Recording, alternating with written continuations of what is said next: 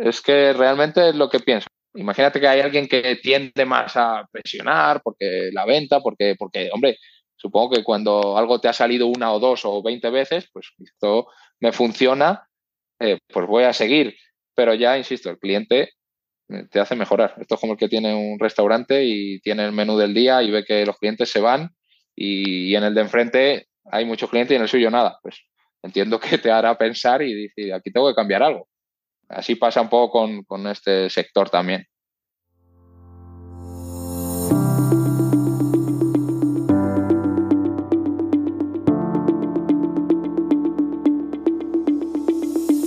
Hola a todos y bienvenidos a este nuevo episodio de The Modern Rider, el primer podcast ecuestre que reúne el deporte con el horsemanship un lugar especial para descubrir entrevistas inspiradoras a los mejores profesionales secuestres para ayudarnos a convertirnos en mejores jinetes más conscientes y responsables.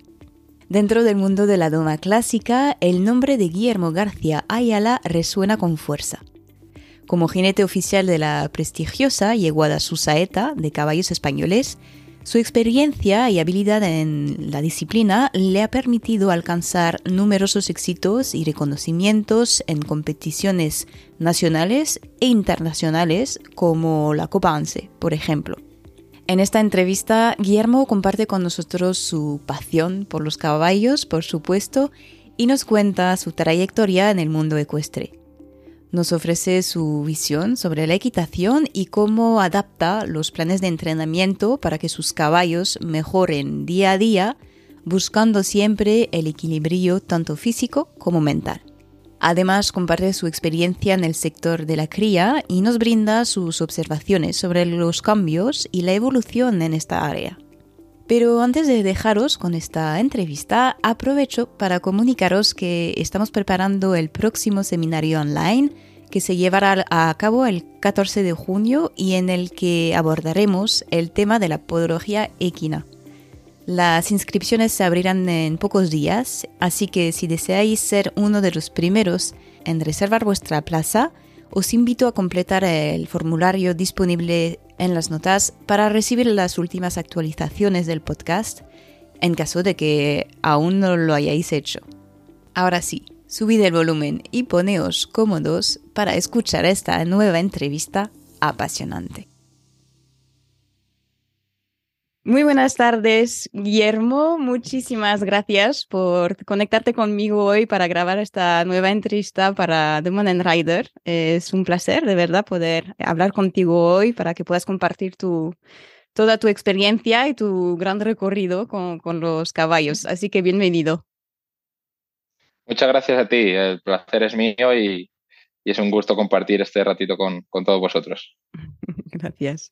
Em, bueno, antes de, de, que nos cuentes un poco pues, tu recorrido, cómo, eh, cómo iniciaste toda tu carrera con los caballos, te quería preguntar, tú que eres, bueno, que vives de eso, que es profesional y, que, estás evolucionando dentro de la competición internacional, fuera de todo esto, ¿qué es lo que, mm, lo que más te gusta de, los caballos?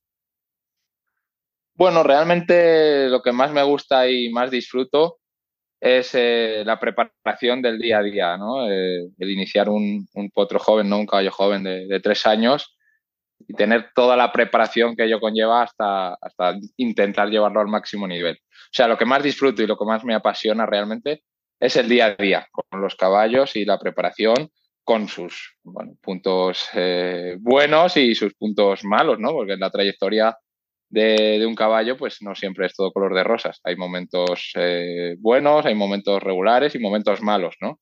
Entonces lo que más me, apasiona es superar esos momentos malos y, a priori, ¿no? Es, eh, caballos que a lo mejor piensas que, que, no van a ser gran cosa, ¿no? O que no van a llegar a un alto nivel, pues creer en ellos, darles una oportunidad y, y en muchas ocasiones hemos logrado eh, hacer de ellos, eh, bueno, caballos interesantes. Eso es lo que más me apasiona de, lo que hago realmente, ¿no?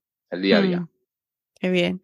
¿Y cómo llegaste a dedicarte al mundo ecuestre, más precisamente a, a ser eh, jinete profesional. ¿Cómo, ¿Cómo llegaron los caballos a tu vida? ¿Cómo, cómo fue todo esto?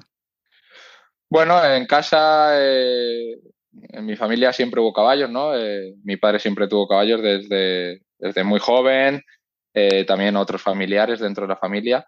Entonces, bueno, desde muy pequeño, pues digamos que se puede decir que nací entre caballos, lo típico, ¿no? Me empezaban a subir desde pequeño y, y luego, bueno, empecé a montar no sé, a los tres, cuatro años, lo típico, paseos en casa, mi padre me dio eh, hasta donde él, mm, bueno, hasta la técnica que él tenía, ¿no? En esos entonces me dio los primeros conocimientos, ¿no?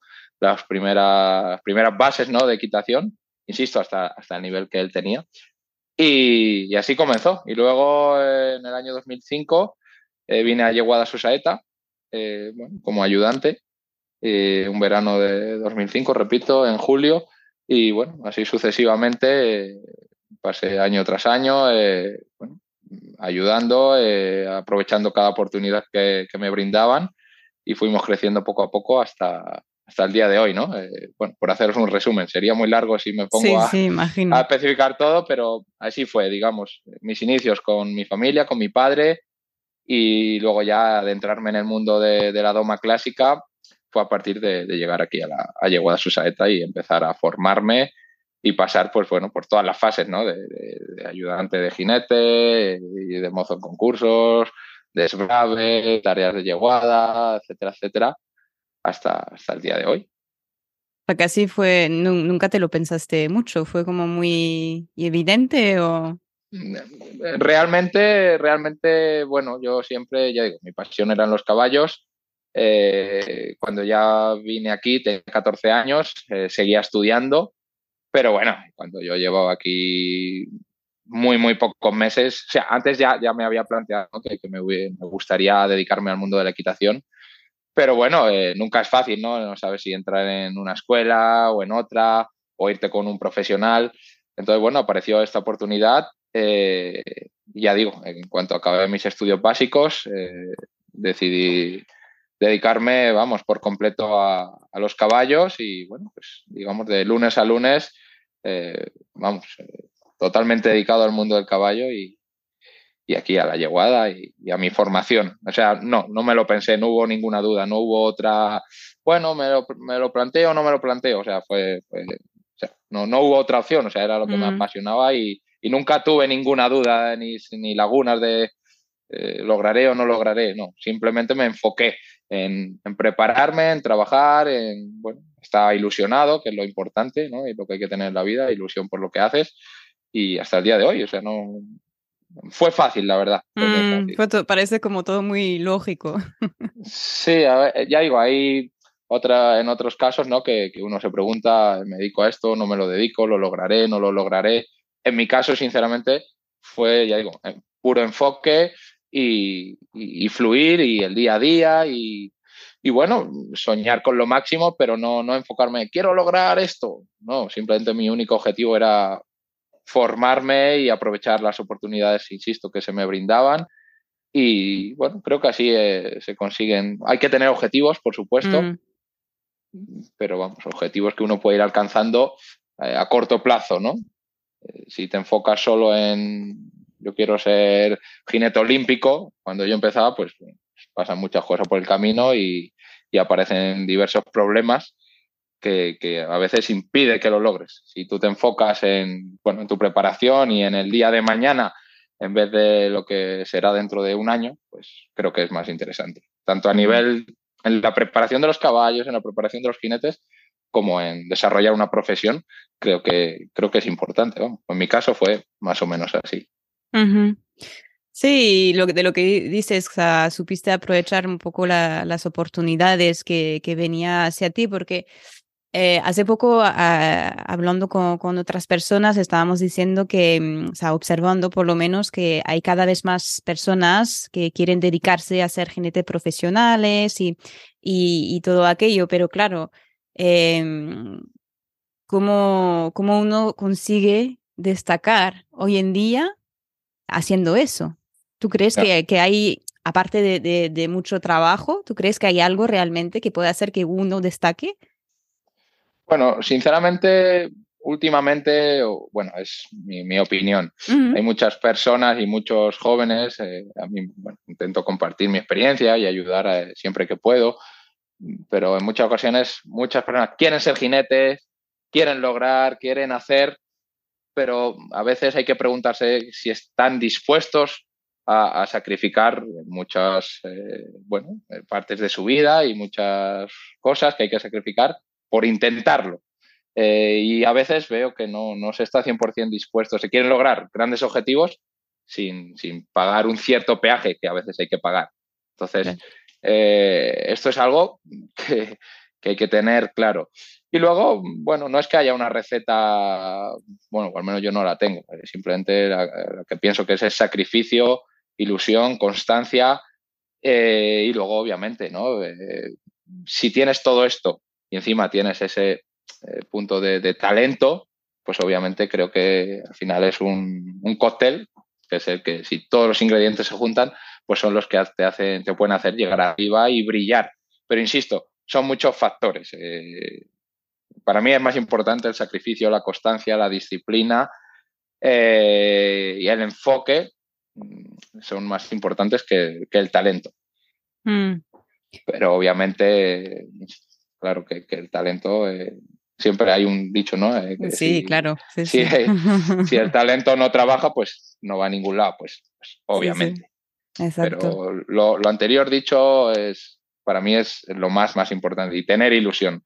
Eh, siempre por, por, lo vamos, sea en equitación o sea en cualquier otra profesión, ilusión por lo que hacemos y tener fe y creer en, bueno, en, tu, en tu ideal, en tu filosofía y, adelante. Mm.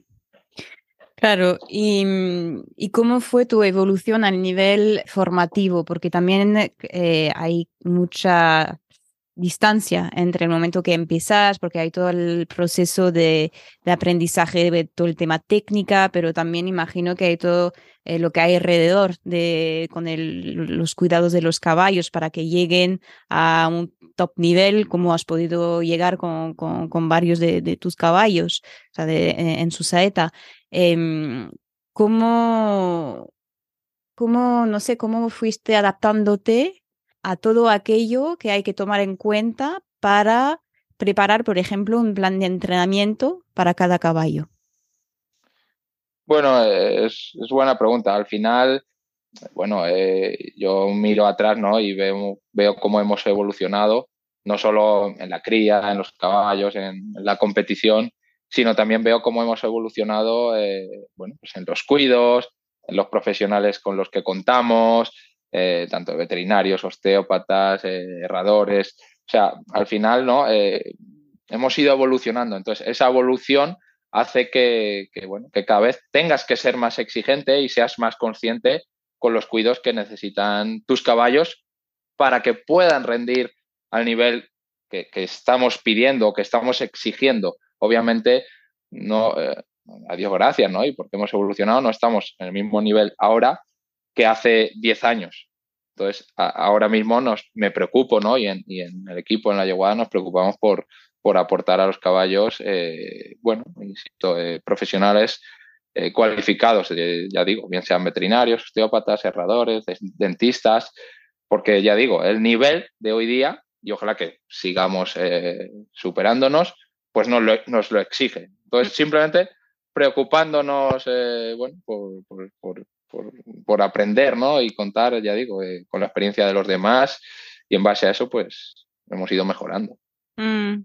Bueno, me parece bien que también lo, lo expreses porque, mm, eh, bueno, de no es todo el mundo, pero de muchas veces lo que se puede escuchar es que hay estas ganas de llegar a, pero se enfoca mucho en lo que es la, la, la, técnica, eh, la doma, el hacer piafé, hacer no sé qué, pero se olvida toda la parte que hay alrededor del caballo y hacer que también el caballo pueda durar en el tiempo, ¿no? Que, que, que son cosas que hay que tomar en cuenta.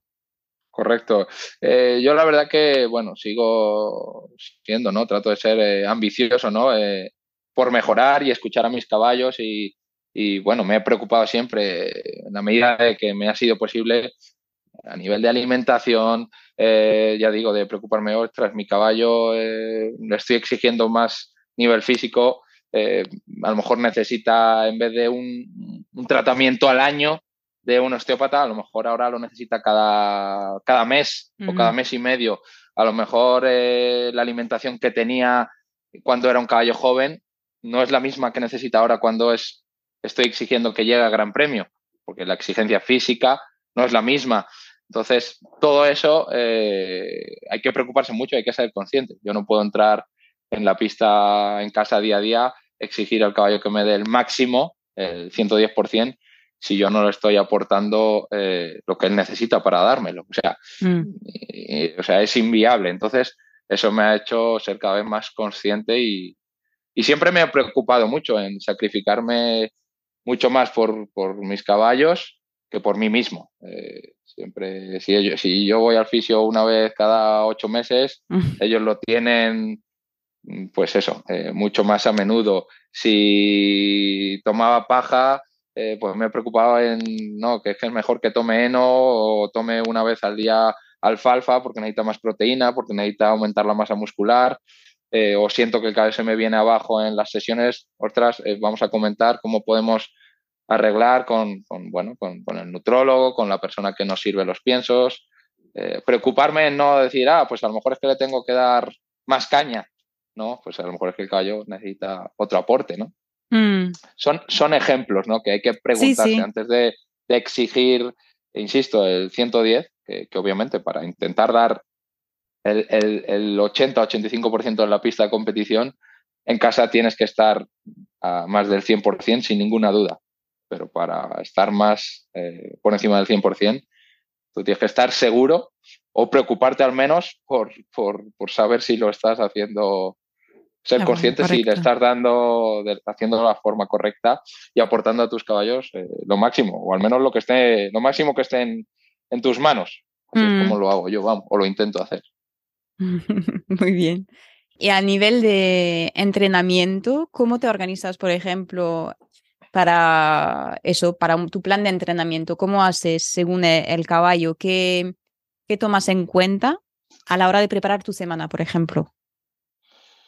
Bueno, eh, me viene a cabeza una cosa graciosa, que, el plan es que, no hay plan. Eh, no, es una broma. Eh, realmente, si todo va bien, con los caballos, me gusta no, no trabajar normalmente en pista más de tres veces por semana, normalmente. Eso no quita que alguno está cuatro, incluso algunas veces en la semana he llegado a entrenar cinco veces en la pista. Pero normalmente no me gusta entrenar más de tres, cuatro veces en la pista.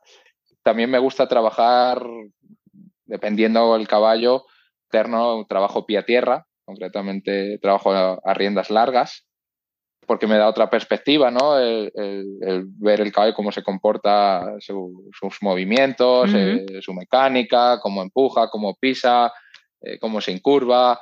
Eh, pues ya digo, me gusta trabajar bastante a riendas largas. Luego me gusta también trabajar en el campo, siempre que puedo. Y ya digo, en pista, lo que es en un entrenamiento en la pista interior o en exterior, unas tres veces por semana es un poco mi plan de trabajo y luego básicamente me dedico a hacer mucho trabajo de base. O eh, si vienes a verme entrenar, independientemente del nivel que tenga el caballo, me verás hacer paso, trote, galope, transiciones, tanto dentro del aire como cambiando de aires, buscando más impulsión, buscando reunión. Eh, estoy muy obsesionado con, la alineación, ¿no? que, que para mí es, bueno, creo que es fundamental. En definitiva, gimnasia y tener el caballo fresco eh, mentalmente, con ganas y mm. mucha base. Eh, no me preocupo demasiado, sinceramente, por los ejercicios, ni siquiera cuando me voy acercando a la competición. Obviamente, trato de ajustar y, toco algunos ejercicios, pero no soy, para bien y para mal, ¿eh? que esto también a veces me, me pasará factura, pero no soy mucho de practicar la reprisa antes del concurso, ni, bueno, partes sí, algunos ejercicios, pero no soy mucho de, practicar en casa la reprise. Eh, por ejemplo, voy a hacer el Gran Premio y no me pongo a hacer el Gran Premio en casa eh, dos veces en esa semana. Para, no, soy de tocar algún ejercicio y soy más de, sentir si, si, el caballo lo tengo bien preparado para que me dé estos ejercicios con, la, bueno, con la, sería con, la perfección, ¿no? Que estoy buscando, sería más o menos la palabra. Mm. Y los días de, concursos, ¿Cómo logras que, es un tema, por ejemplo, que hemos hablado mucho últimamente, he podido pues tener conversaciones con muchas personas del mundo de la doma clásica y estuvimos hablando mucho del tema de la, relajación, que es la, base de todo, de, según cualquier nivel estemos o estemos compitiendo. ¿Cómo tú consigues en un entorno que es fuera de casa, donde imagino que algunos caballos eh, pueden ser más eh, impactados por el estrés de la competición, del viaje, lo que sea, ¿cómo haces para que se queden contigo? O sea, que haya una confianza mutua a la hora de entrar en la pista. Sí, totalmente. A ver, normalmente yo creo que, obviamente, hay caballos que, fuera de casa, cuando salen de competición, se, estresan bastante. Pero mm. bueno, creo que, todo esto viene un poco también de, de, casa, ¿no? Hay caballos que si en casa ya normalmente están un poco estresados o no confían mucho en ti, fuera de casa ya eh, se incrementa muchísimo. Yo personalmente, la verdad que bueno, tengo la suerte de contar con caballos eh, templados, con buena cabeza y no tengo demasiados problemas, no tengo una rutina concreta, simplemente trato de llegar con suficientemente tiempo a las competiciones, de que hagan un viaje con tranquilidad, de que tengan suficiente tiempo de reposar en el box, preparar su, ya digo, su box, eh, que tengan tiempo de descansar para posteriormente preparar el entrenamiento. Si los noto un poco estresados, pues pasear un poquito de la mano, ya digo, estar cerca de ellos. Pero realmente eh, no tengo demasiados problemas, eh, de, que tenga caballos que se estresan muchísimo o que se pongan extremadamente calientes fuera de casa. Simplemente creo que lo importante es eh, ir siempre con calma, con suficiente tiempo ¿no? a, las competiciones para que los caballos puedan tener sus tiempos de descanso, porque al final los caballos lo notan todo. Si yo mm. estoy estresado porque he venido apretado de tiempo, eh, tengo que entrenar en una hora, pues haces un viaje rápido, descargas, metes el caballo, eh, o sea, todo eso los caballos lo notan.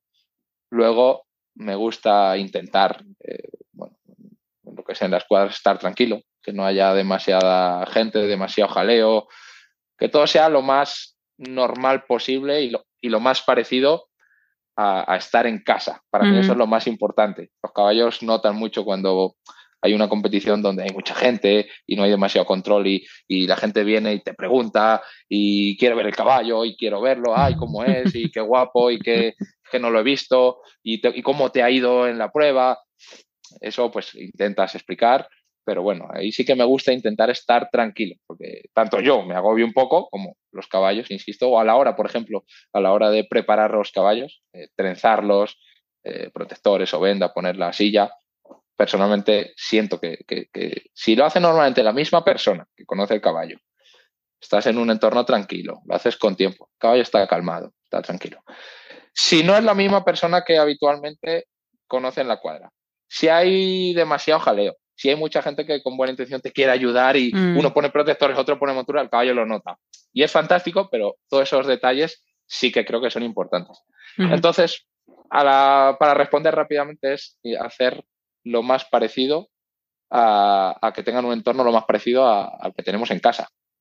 Eso es lo que intento hacer para que el caballo esté cómodo y tranquilo y relajado. Eh, ya está, que tengan su forraje, que estén entretenidos y, ya. No hay mucho, no hay mucho más. En mi experiencia es como lo hago, no, no tengo. Sí, sí, pero no, hace falta que sea una, una mega rutina, no, no, creo no, que. No, no, al final. Como, como algo, algo a destacar es esto, es el transmitir tranquilidad. Los caballos sienten todo, son animales de, bueno, de rutina también y, si lo trenza normalmente la misma persona, le echa el pienso a la misma persona, eh, tú estás con él, que es a quien conoce, y no nota mm, algo demasiado distinto, el caballo está calmado. Si tú lo llevas a una competición y de repente eh, mucha gente alrededor eh, abren, cierran, lo trenza alguien distinto, uno le da un toque porque le quiere morder y le, lo, lo, regaña de una forma diferente, todo eso el caballo lo nota. al igual que consentirlo demasiado. Eh, cada dos minutos darle chucherías o azucarillo, zanahoria, el caballo pues, al final se excita porque empieza a dar manotazos, empieza a pedir a todo el mundo. Bueno, básicamente esto creo que es importante, eh, tener tranquilidad. Muy bien. También te quería hacer un par de preguntas porque también tú tienes como jinete, que no, no es en todos los sitios, estás en el corazón de donde también se crían los caballos que, que montas, que les ves nacer, casi, casi todos, vamos. Y mm, te quería preguntar si tú intervienes, imagino que sí, pero ya no los dirás, en el proceso de selección de los caballos ¿Cómo va? ¿Vais a decir, mira, este caballo tiene potencial o nos los quedamos un momento en casa? ¿Cómo es? Eh, sí, efectivamente. La verdad que los conozco, bueno, desde prácticamente desde que María José, que es la ganadera y propietaria, eh, está preñando las yeguas, hasta en muchas ocasiones estoy yendo a casa o, estoy por las cuadras y una yegua está de parto y, bueno, no, no, está el mozo y voy a atender el parto y asisto a la yegua y lo veo nacer y ese potro, tres años después, comienzo el entrenamiento con él. Eh, efectivamente, normalmente, bueno, aquí tratamos de aguantar todos los caballos, todos los eh, potros hasta los tres años. Eh, cuando tienen tres años los subimos a los boxes y ahí empieza un poquito el proceso un poco de, selección, ¿no? Digamos, vemos sus aires tanto en libertad como a la cuerda y obviamente si vemos mm, algunas deficiencias claras en los aires, a nivel de paso, de mecánica en el paso o en el trote o en galope, que vemos muy claro, pues a lo mejor decimos, mira, no es lo que buscamos a día de hoy, entonces a lo mejor decidimos de venderlo.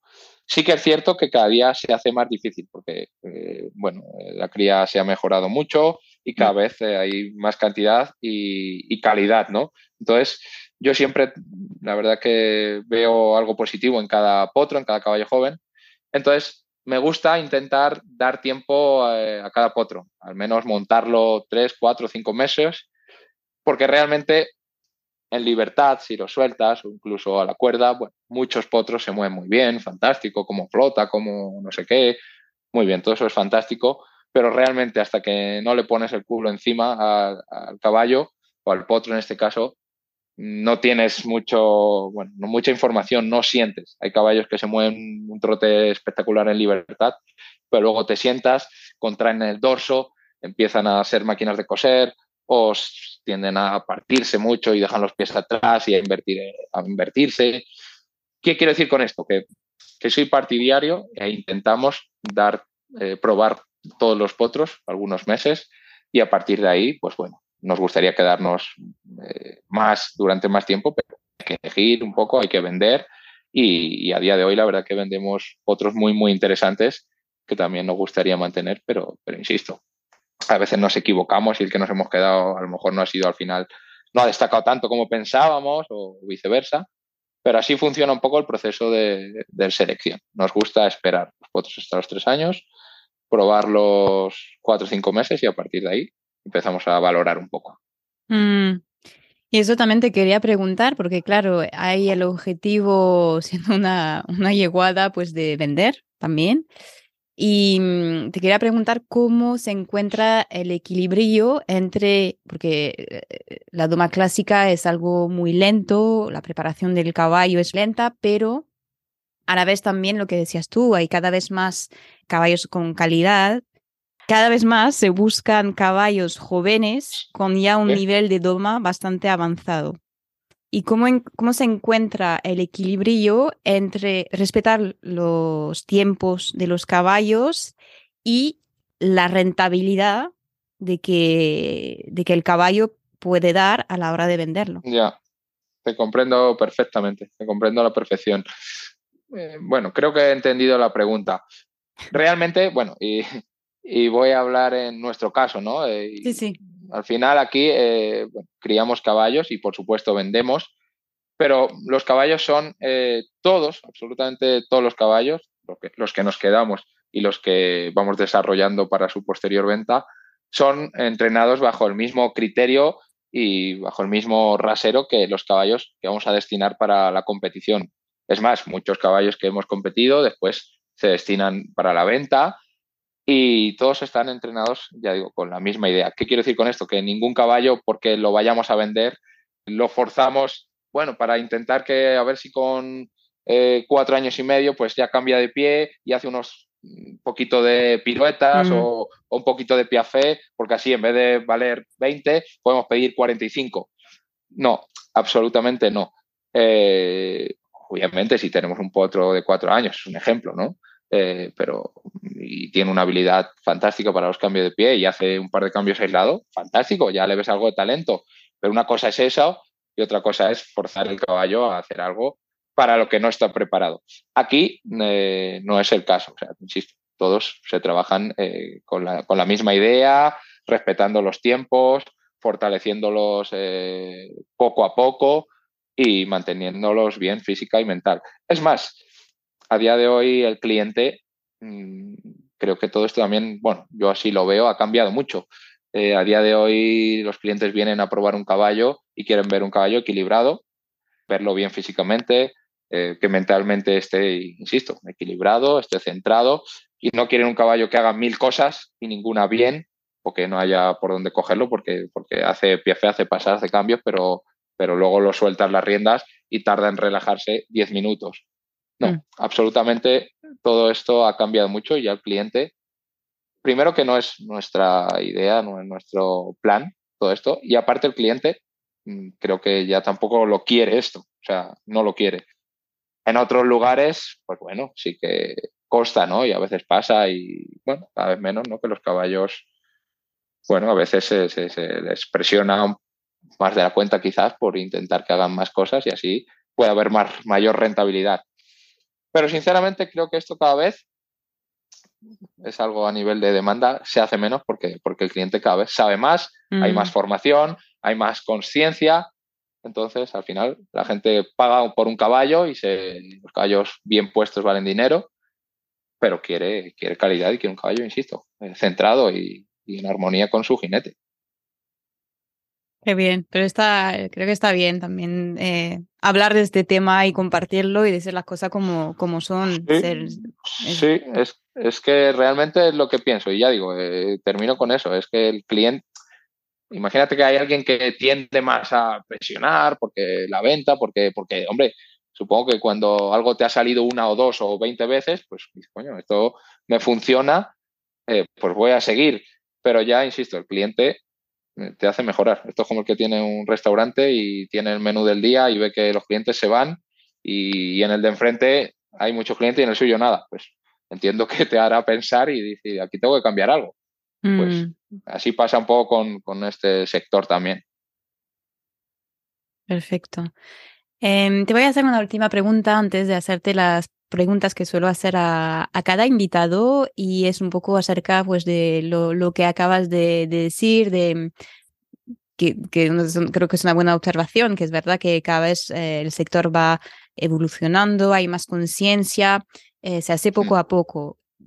¿Tú crees que mm. los jinetes y entrenadores tienen una responsabilidad a la hora de difundir pues estos conocimientos eh, acerca del bienestar de los caballos, de cómo, cómo se entrena un caballo de forma eficiente, respetando sus tiempos y su, su forma física, pero también a, a, nivel psicológico, que él esté bien? Sí, sí, sí, absolutamente creo que, tenemos ¿no? una, responsabilidad muy grande ¿no? de, mostrar eh, bueno, a, aficionados, amateurs, bueno, eh, bueno eh, de inspirar a la gente nuestra forma ¿no? de, entender el caballo, de cómo cuidarlo, de respetar sus, tiempos y más en el día de hoy, ¿no? de, redes sociales, mm. de, comunicaciones, de todo, ¿no? como está antes, hace muchísimos años, pues no es lo que es a día de hoy. Eh, no había tantos vídeos, no había tanta información. Entonces, eh, hoy cualquiera estás en una competición calentando y está con un móvil, te está grabando, no sabes a quién se lo enseña, si lo pone, si no lo cuelga, eh, si no lo comparte.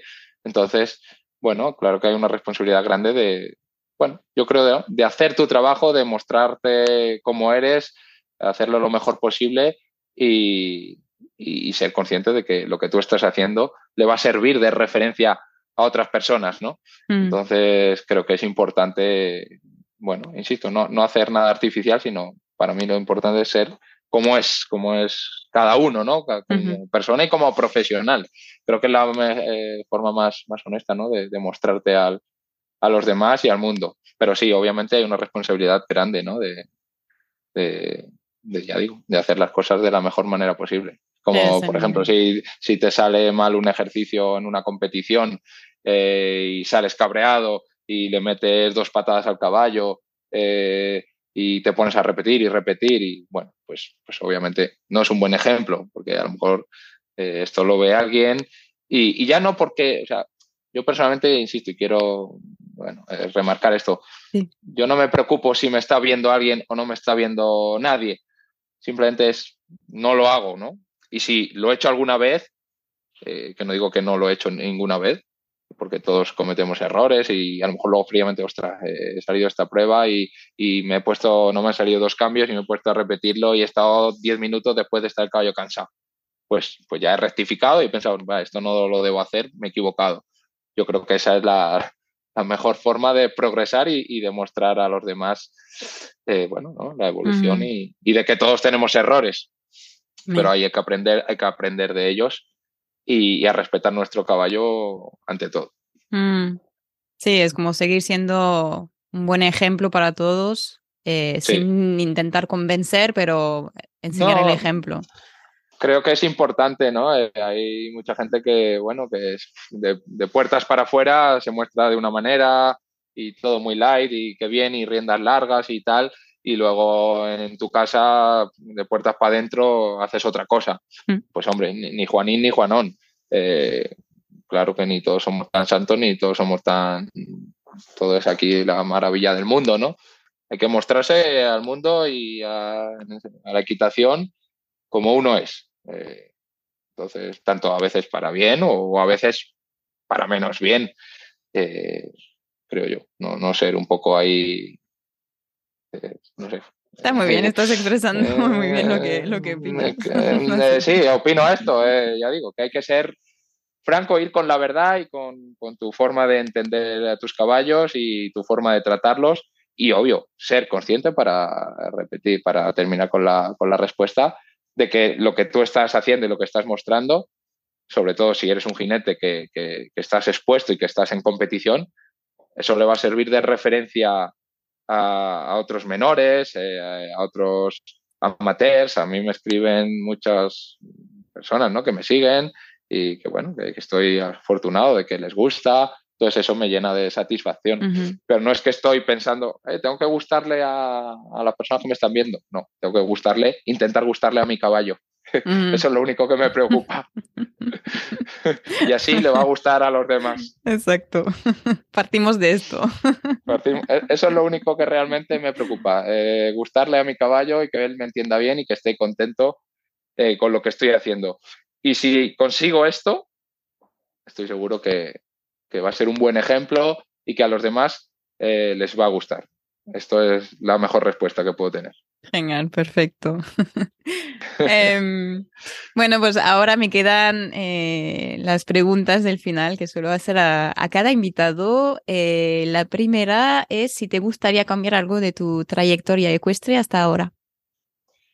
Bueno, eh, absolutamente no. La verdad que, que, estoy feliz con mi trayectoria, muy, muy orgulloso y, creo que está siendo, ¿no? Y una muy bonita trayectoria desde los inicios, eh, con los caballos eh, con mi familia y con mi inicio en Yegua Susaeta y, y toda la historia, ¿no? De, llevar caballos desde, bueno, desde el nivel Nobel, desde, desde verlos nacer, como hemos dicho anteriormente, empezar con su desbrave y, llevarlos hasta Gran Premio. Ese era realmente mi sueño y, la verdad que con la trayectoria estoy, estoy muy, muy orgulloso y muy satisfecho. Genial. ¿Hay algún mensaje que te gustaría compartir con la comunidad ecuestre? Bueno, eh, a los jinetes, ¿no? Aficionados y bueno, que monten con sentimiento, con pasión, con corazón, que sean ellos mismos, que, es muy bueno fijarse, bueno, en sus eh, referentes, ¿no? En, profesionales que, que admiren pero que cojan de cada uno lo que, insisto, lo que más mm. les gusta, pero, pero luego que sean ellos mismos, que, que sientan, traten de, sentir de, y de entender a sus caballos. Para mí eso es el mejor mensaje que, que puedo compartir. Eh, que, sientan la equitación y que la amen y, y que cuiden eh, de sus caballos, eh, que es lo más, lo más bonito que podemos tener. Genial. ¿A quién te gustaría escuchar en un futuro episodio del podcast? Bueno, pues me gustaría, no sé si hemos tenido anteriormente, pero me gustaría escuchar algún mozo, algún mozo de, alguna cuadra. Eh, no tengo ningún nombre en concreto, pero sí que creo que son una parte, bueno, muy, muy, muy, muy, muy, muy importante los mozos que los hay muy buenos y muy profesionales que viven por y para el caballo y es tremendo el trabajo que hacen, que yo lo admiro, la verdad, y es muy sacrificado y, duro. Entonces me gustaría escuchar algunos mozos.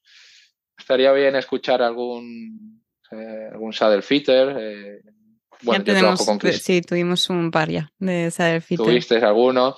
Entonces, bueno, no sé si habéis tenido algún mozo, pero, pero a mí personalmente me gustaría escuchar algún mozo, eh, algún buen profesional, que hay muchos. Eh, me encantaría, porque creo que son una, pieza eh, fundamental para, que logremos, ¿no? hablando ¿no? a nivel competitivo, y no solo competitivo, ¿no? en el día a día de una cuadra, son una parte bueno, primordial, de mm. las más importantes para mí un mozo en el que confiar mm. y un mozo en el que confiar, un mozo responsable, un mozo consciente, un mozo que entiende los caballos con, mirarlos, pues creo que es algo importantísimo y, a mí me, personalmente me encantaría escuchar alguno. Mm, pues ya tendremos, o sea, yo solo puedo opinar, ¿eh? porque, porque sé lo, lo, lo, lo, que representa y te agradezco también que, que lo valores porque, porque son personas que trabajan mucho en, en la sombra, ¿no? Que, que no, no, se ven, pero que están ahí todo el día y, y haciendo lo posible para que los caballos estén bien y, y, los jinetes también. Así que. Sí, absolutamente. Además, últimamente, no sé si es nuevo, ¿no? Pero bueno, me he fijado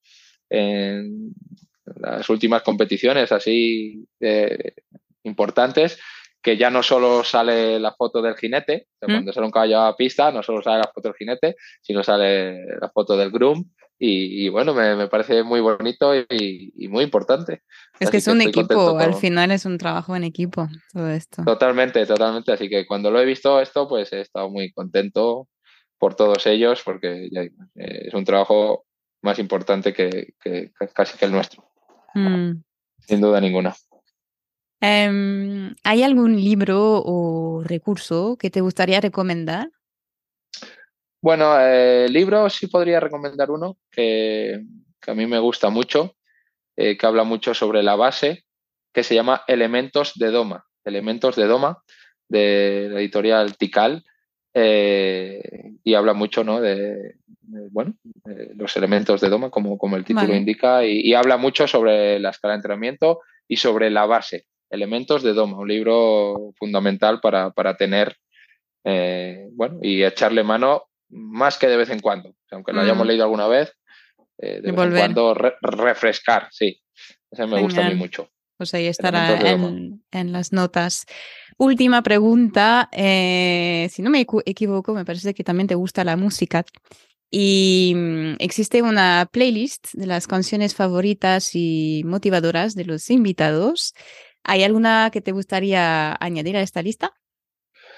Pues bueno, voy a añadir una que, bueno, eh, hay varias que, me gustan y, que a veces escucho bueno, en momentos en mi día a día o antes de las competiciones, pero últimamente hay una y, que a mí personalmente me, emociona y me, eriza la piel, que se llama Desde las alturas, desde las alturas, de Guitarrica de la Fuente.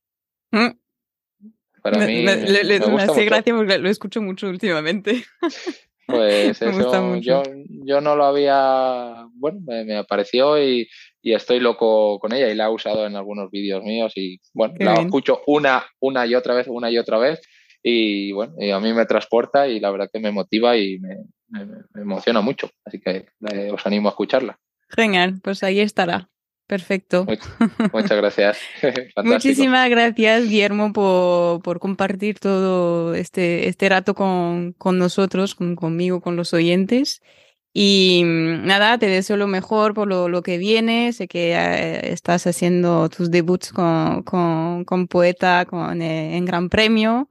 Así que os deseo, pues eso, una, un, largo recorrido muy bonito y con los nuevos caballos también que, con cuál estás saliendo y que sigas con esta mentalidad y inspirando pues a, a los demás. Muchísimas gracias a vosotros por contar conmigo y por permitirme compartir con todos vosotros y, y sí, la verdad que contento, motivado y siempre con, con ilusión en, en, seguir progresando y, y avanzando.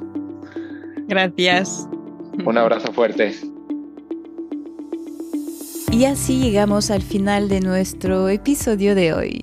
Os animo a seguir a Guillermo en Instagram para descubrir más sobre su perfil y seguir su recorrido y a visitar la web de la Yeguada Susaeta para conocer su historia, trabajo y ejemplares en yeguadasusaeta.com. Si el episodio os ha gustado, os invito a dejar como siempre una reseña, un comentario o compartirlo con vuestro entorno. Vuestra participación y apoyo son fundamentales para llevar el podcast y el trabajo excepcional de nuestros invitados a más personas. Así que gracias por compartir vuestro tiempo con nosotros hoy y nos escuchamos dentro de dos semanas.